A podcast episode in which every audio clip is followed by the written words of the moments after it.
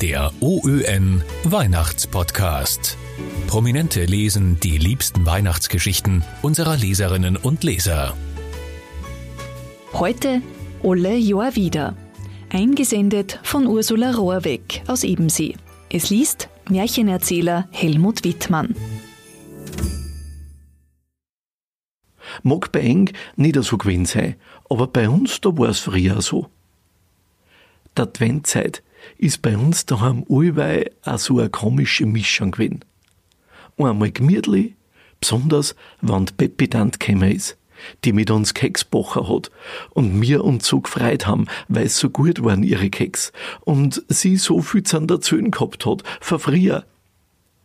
Ein anderes Mal war es fast nicht zu aushalten.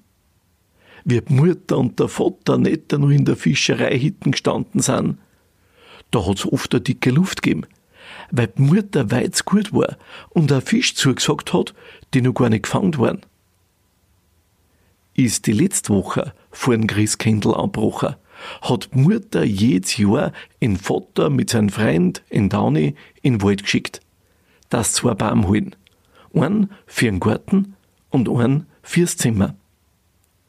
Jedes Jahr hat's genaue Anweisungen gegeben, wie es ausschauen soll in die Baum.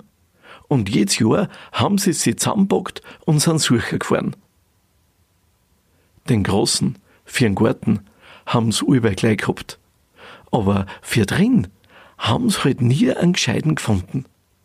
Jedes Jahr ist dann der Haussegen schief gehängt, weil es so ein Krempen war, ein Wederfeichten oder ein armer, kleiner, krummer Baum, der weit kurze Asteln gehabt hat.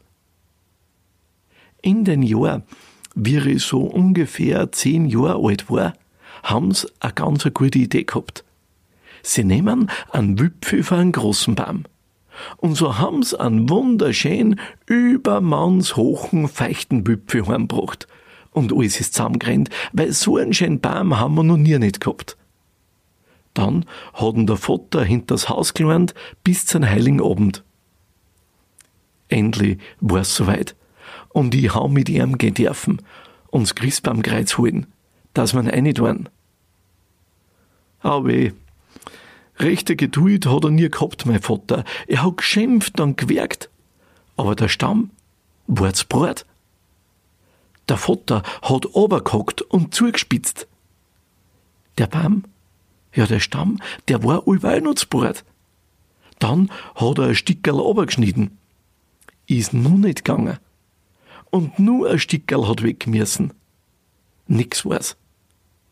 So ist weitergegangen, bis der Baum nicht nur einen Meter gehabt hat. Ich will euch lieber nicht verzöhnen, was die Mutter gesagt hat. Erst nachher, bei die Brotwürstel, haben's wieder miteinander geredet. Mehr Podcasts finden Sie auf Nachrichten.at.